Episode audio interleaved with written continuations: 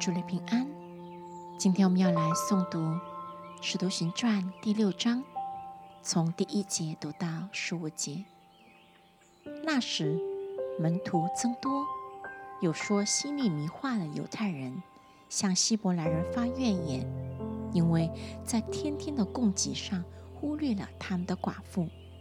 十二使徒叫众门徒来，对他们说：“我们撇下神的道去管理饭食。”原是不合意的，所以弟兄们，当从你们中间选出七个有好名声、被圣灵充满、智慧充足的人，我们就派他们管理这事。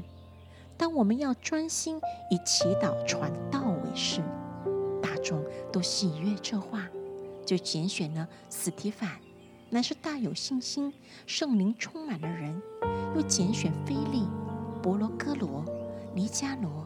提门、巴米拿，并进犹太教的安提阿人尼哥拉，叫他们站在使徒面前。使徒祷告了，就按手在他们头上。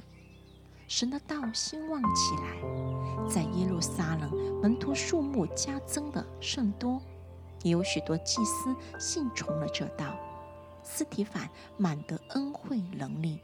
在民间行了大奇事和神迹，当时有称利百地拿会堂的几个人，并有古尼奈、亚历山泰、基利加、亚西亚各处会堂的几个人都起来和斯提凡辩论。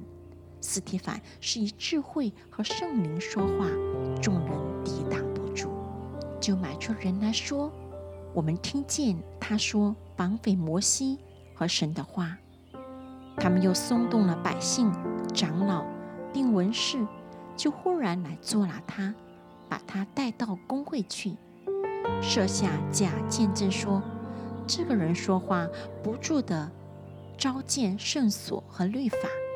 我们曾听见他说：这拿撒勒人耶稣要毁坏此地，也要改变摩西所交给我们的规条。